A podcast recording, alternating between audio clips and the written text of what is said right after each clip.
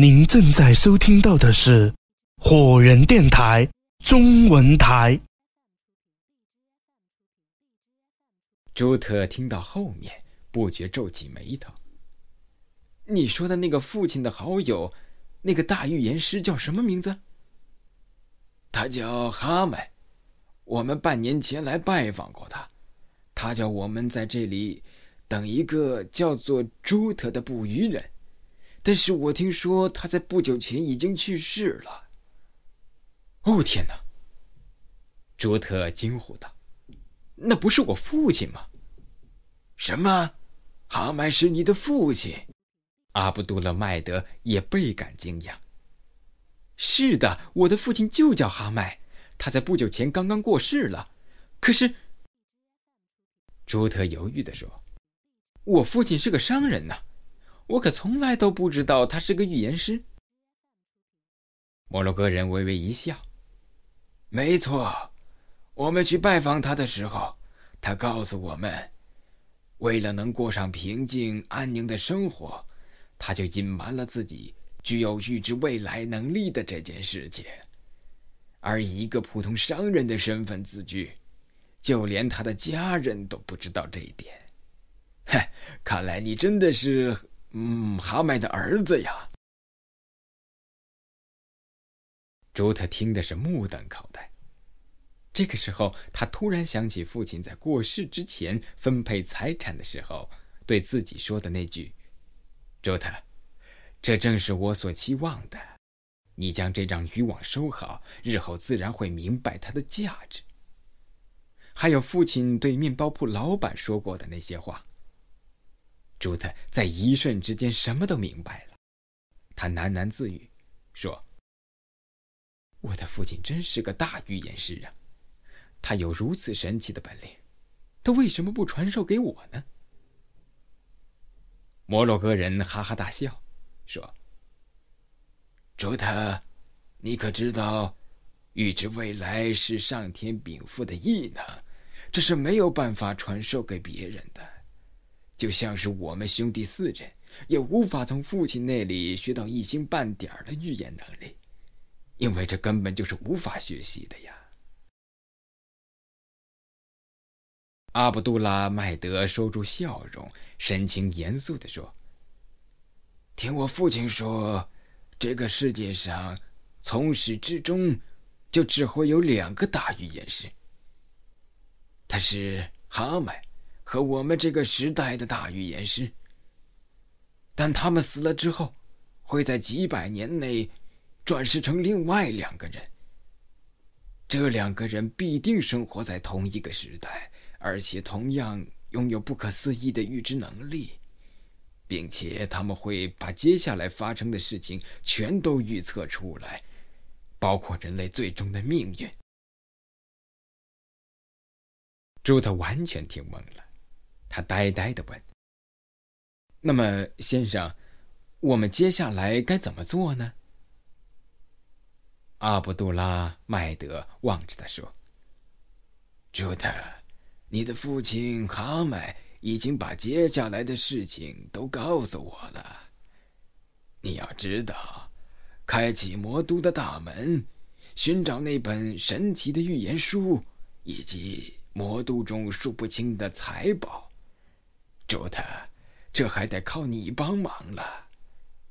你帮助我拿到宝物的话，你要什么就有什么，我把你当亲兄弟看，准保你满载而归的。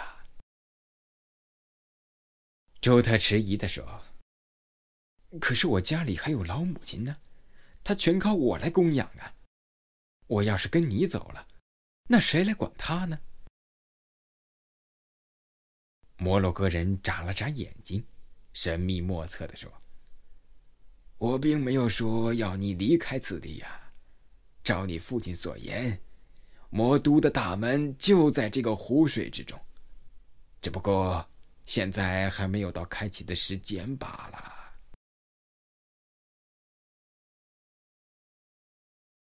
第八章，故事中的怪异情节。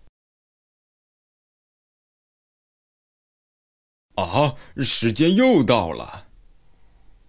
科顿从梦幻般的世界中醒来，不满地说道：“故事还没有讲完呢。”读书的先生微笑道：“对不起，请您明天接着来吧，我会继续讲下去的。”这个渔翁和魔鬼的故事究竟要几天才能讲完呢？科顿问。四天，其实故事的长度本来就是配合着一个疗程刚好所需要的时间而定的。这么说，我必须要做完一个疗程才能听完这个故事。很抱歉，就是这样。科顿犹豫了片刻，说：“呃。”，要不这样吧，我我再按摩两个小时，你今天就一起把故事讲完得了。读书的先生带着歉意说：“，这恐怕不行。哎，要知道，按摩也要适度才行啊，就像是吃饭不能吃的太饱，吃药呢也不能过量一样。一天按摩一个小时是最合适的，超过太久就不好了。”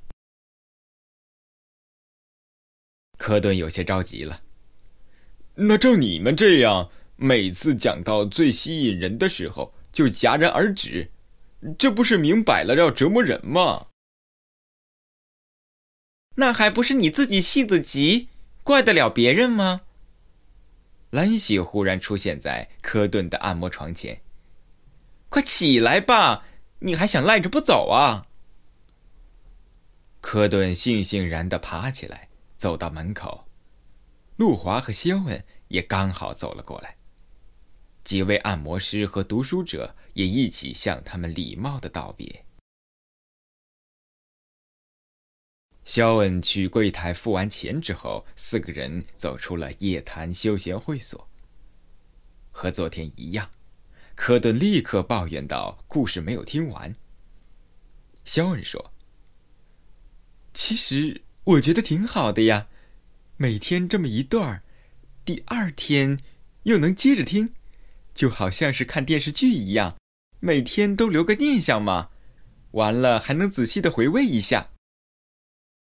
唉，科顿长吁短叹。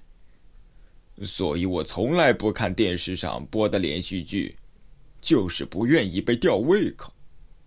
我一般都看电影。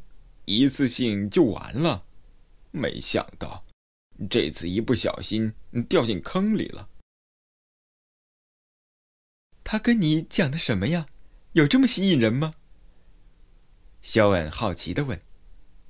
科顿思索道：“按说他给我讲的不过就是《一千零一夜》里面的渔翁和魔鬼的故事嘛，我自己都可以去看书。”但是，哎，他讲的版本跟书上的确实不一样，而且不知道为什么，我总觉得这个故事就像是有一种神奇的魔力，牵引着我走入到那个奇幻的世界，仿佛就变成故事中的角色一样，想去探索那个未知的秘密。哎。我以前从来没有对任何故事这样投入过呀！啊，我的感觉和你描述的是完全一样的。兰喜露出了迷幻的表情。那个按摩师的手指轻轻挤压、捏揉着我的头部，令我的全身都彻底放松了，我舒服的简直是像飘了起来似的。接着。灵魂便渗透到那个帅哥所叙述的唯美的故事之中了。兰喜闭着眼睛，努力的回味那美妙的滋味。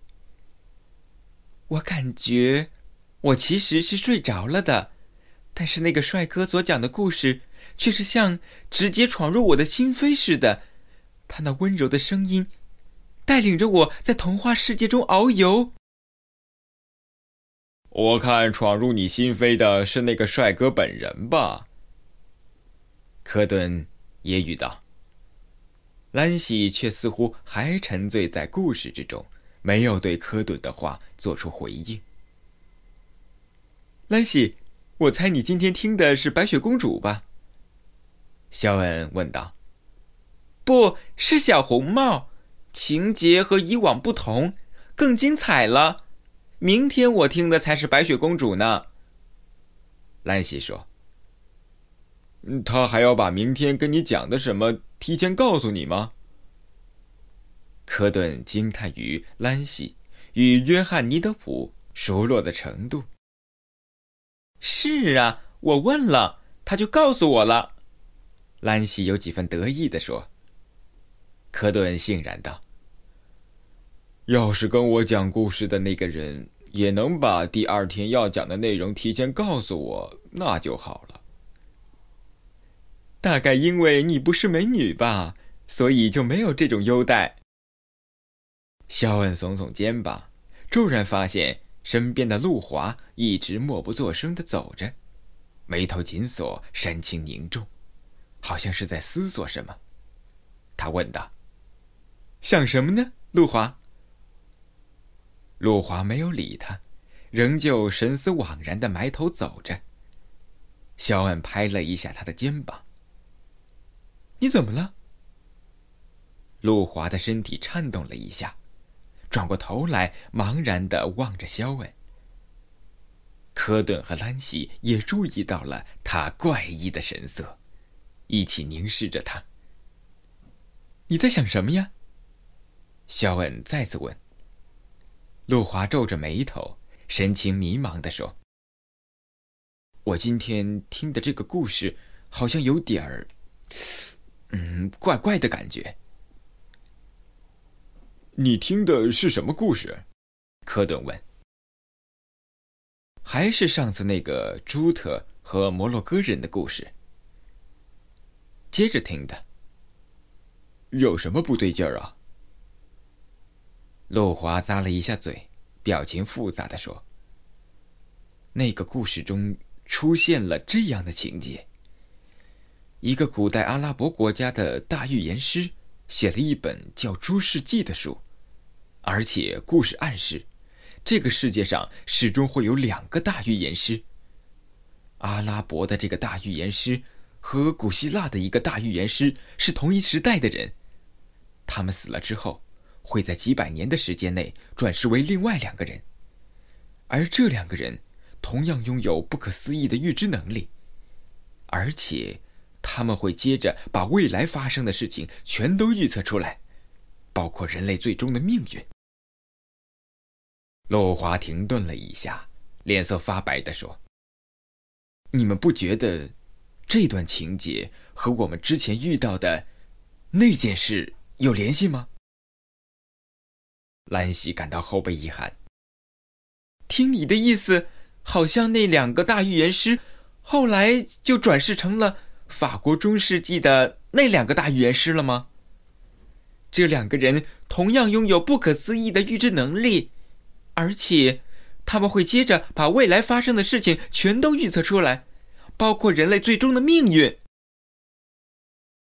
陆华的脸更加苍白了，而且其中一个人将那本《诸世纪》接着写了下去，他们还。预测了人类最终的命运。好了，别再说下去了。小恩说：“那件事情不是已经过去了吗？而且我们也知道一切究竟是怎么回事了，对不对？所以别再胡思乱想了。”可是我听的这个故事，或者说这段情节，那该怎么解释呢？《天方夜谭》只是一本以神话和幻想为主的故事集罢了。难道你认为上面听的那些会是真实存在的事情吗？我看呢，你听的这个故事只是和我们以前的那段时间遇到的那件事情碰巧有些重合的部分罢了。但是，这只是巧合呀，没有联系的。肖恩说：“是吗？”科顿在一旁思索着，说：“真有这么巧的事？”陆华皱着眉头，缄口不语。看起来也是拿不准。科顿抬起头，反正我们明天也是还要来的，听他继续讲下去再做判断吧。四个人的目光碰在一起，点了点头。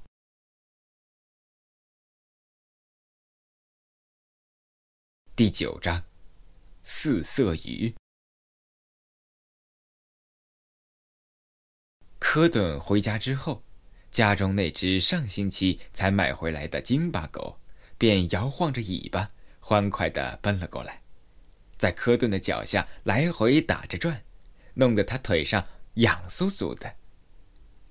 这条金巴狗是科顿的爸爸。在宠物市场的几百条狗中精挑细选选出来的。当时看中它，就是这股机灵劲儿。现在看起来果然没有选错。才一个星期，就跟家里的每个主人都混熟了。平时不乱吠，又爱黏着人撒欢，特别招人喜欢。科顿将就它的种类，给它取了“金巴”这个名字。科顿换好鞋之后，拍了拍小狗的脑袋，朝厨房走了去，发现妈妈都下班了，正在厨房里面做饭。科顿叫了一声：“妈，我回来了。”妈妈应了一声，说：“冰箱里有西瓜，去拿来吃吧。”科顿正好渴了，打开冰箱的门。拿出里面切好的几块西瓜，坐到了客厅的沙发上吃起来。西瓜是又凉又甜，水分充足，既解渴又消暑。科顿吃的甚是过瘾。妈妈一边摘着菜，一边从厨房走出来，说：“科顿，今天晚上我和你爸都不在家。”你就好好的待在家里吧，晚上别出去玩啊。科顿嚼着西瓜，含糊不清的问：“你们俩要去干嘛？”你爸是要在医院值夜班的，我呢有几个同事约我去打会儿牌。科顿爽快的挥了挥手：“行。”我一个人在家。妈妈笑了一下，转身到厨房继续做菜去了。科顿抓起茶几上的遥控器，按开电视。吃完晚饭之后，妈妈还没有把碗收完，就接到一个催他快点的电话。科顿知道妈妈就只有打牌这个最大的爱好了，便主动说。妈，你去吧，碗我来洗。啊，是吗？妈妈一阵欣喜，觉得儿子真是长大懂事了。她解下腰间的围裙，高兴地说：“那我去了啊，儿子，明天妈请你去吃西餐。”科顿笑了笑，觉得偶尔体贴一下父母的感觉也不错。妈妈临走之前又叮嘱了一句：“记着就在家里玩啊，一会儿别再跑出去了。”知道了。妈妈匆匆赶去复牌了。科顿一个人在家洗完碗，坐下来看了一会儿电视，觉得电视节目也挺无聊的，就关了电视。小金巴狗不停的在科顿的脚边打着转儿。期盼着，望着主人，不时叫上几声。那模样分明就是想给主人带自己去溜达的。其实科顿也想去篮球馆打一会儿球，这两天都去按摩了，筋骨没怎么活动，他早想运动一场，出一阵大汗。但是无可奈何，刚才答应了妈妈，又不好立刻反悔。只有叹一口气，摸着小狗的身体说：“算了，金巴，今天晚上就在家里玩吧。”小狗像是听懂了话，失望的嗷叫了一声。科顿走到自己的房间，打开电脑，玩起了网络游戏。但是不到半个小时，他就觉得自己精神不济，心不在焉，完全没有以前玩游戏的那种投入亢奋的感觉，一点儿都不在状态。科顿关闭游戏，坐在电脑桌前发呆。好一阵之后，才意识到一个问题，令他微微的张开了嘴。他注意到，从昨天按摩回来之后就是这样了。只要一坐下，或者是静下来，他的脑子就会不由自主的浮现出按摩那个渔翁和魔鬼的故事当中的情节。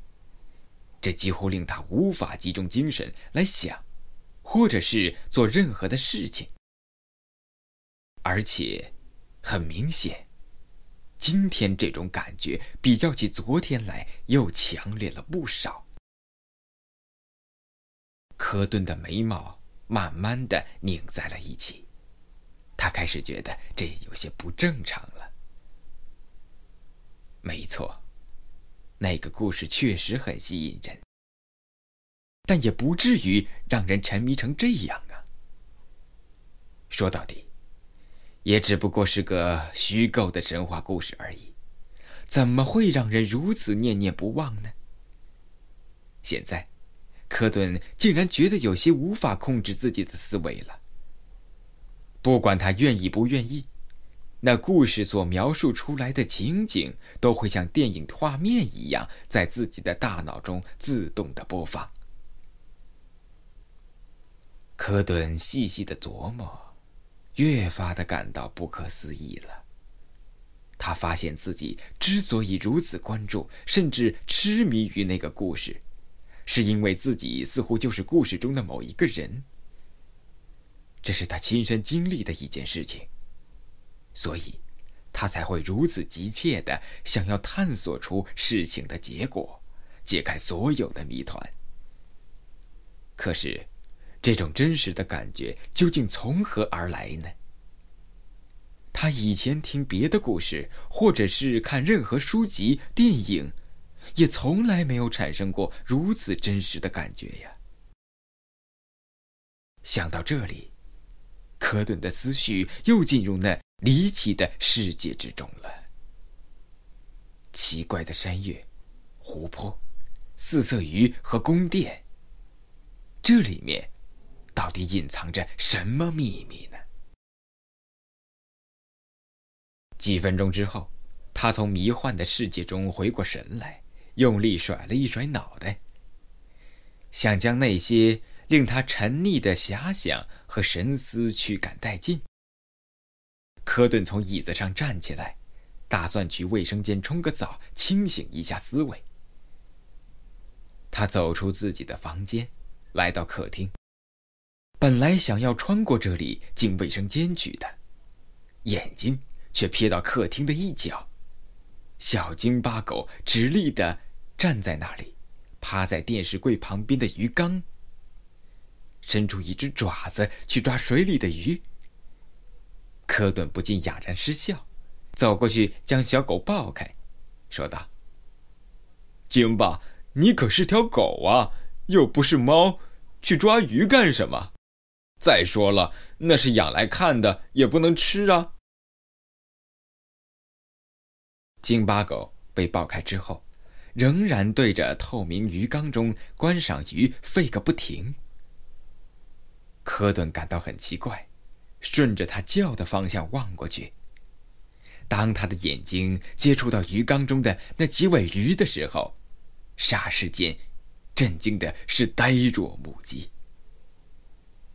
玻璃缸游曳着白、红、蓝、黄四色鱼儿，刚好是一种颜色一尾呀。科顿感到后脊梁一阵发冷。眼睛瞪得几乎要从眼眶之中蹦出来了。他呆呆的站立了几十秒钟，判断自己是不是眼睛花了。他用力揉搓着双眼，在定睛望去。没错，鱼缸中确实游着四条颜色各异的鱼，而且，那四种颜色与故事中的是一模一样的。科顿向后退了两步，一种惊骇遍布全身。猛然间，他回想起昨天下午回家的时候遇到的两个小孩子，叫他帮着捞水中的东西。科顿惊愕着，张大了嘴巴。第一天听故事的内容，是渔夫从海里捞到一个胆瓶；第二天听的是围绕着那神秘的四色鱼。连续两天，故事中的情节都在他回家之后，有一种类似的情势出现了。忽然之间。科顿想到今天听的故事之中，国王令侍卫们在湖中撒网，结果捞起来几具尸体。骤然冒出一种毛骨悚然的可怕想法：难道这个故事中的情节也会出现在现实中吗？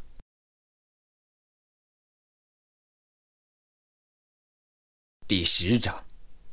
恐怖事件。科顿难以抑制心中的惊骇，一时之间竟然不知道如何是好。片刻之后，他强迫自己冷静下来，想到应该咨询一下这些鱼的来历。于是他赶紧坐到沙发边，抓起了电话，拨通了爸爸的电话。科顿知道。家里鱼缸中的观赏鱼一向都是爸爸买的。电话响了几声，对方接了起来。喂，爸爸。科顿语气焦急的问：“我问你件事情，鱼缸中的那条四色鱼是什么时候买的？”哦，科顿嘛，你说什么？什么四色鱼啊？就是家里客厅鱼缸里的，呃，红、白、蓝、黄四种颜色的鱼各一条啊。那些鱼是什么时候买回来的？电话那边响了一会儿，说：“啊，你是说那几条彩色的观赏鱼呀？不是早就在鱼缸里了吗？又不是今天才养的。”科顿感到难以置信：“什么？”早就在里面了，那我以前怎么都没有注意到呢？哼，那我怎么知道？你以前没有认真看吧？怎么了，科顿？那几条鱼出了什么问题吗？啊，不是，不是。科顿不知道应该怎么表达。老爸，你能确定那鱼缸中一直就是白、红、蓝、黄这几种颜色的鱼，一样一条吗？科顿，我现在正和病人看病呢，等我回家之后再来研究一下观赏鱼，好吗？我现在没有空了，明天再说吧。爸爸挂了电话。喂喂。科顿听到电话筒传出的忙音，沮丧而气恼的放下了电话。思量了几分钟之后，他又抓起电话。打算跟陆华倾诉一下这件诡秘的事情。电话接通之后，接电话的却不是陆华，而是他的妈妈。科顿尽量装出没事一样，用轻松的口吻问道：“啊，阿姨，我我是科顿，陆华在吗？”“哦，科顿，陆华在，但是他睡了。”科顿看了一下表，惊诧的问：“才九点一刻呀，他就睡了？”“啊，是啊，陆华说他今天有点疲倦，想早一点睡。”“科顿，你找他有什么要紧的事吗？”“啊，没有，没有，没什么，我明天再找他吧。打扰了，阿姨，再见。”“好的，再见。”挂了电话，科顿失落的叹了一口气，身子仰到沙发靠背上。过了半晌，他直起身子，想打肖恩的手机。跟他说一说这件事情，但是他犹豫了一下，觉得还是算了。他能猜到，肖恩听了之后一定会以为这只是巧合罢了。毕竟家里鱼缸中的观赏鱼和故事中的一样，也算不上是什么光怪陆离的事情。只不过联系起昨天遇到的事情，就有些让人匪夷所思了。这里是 Fireman Radio 火人电台。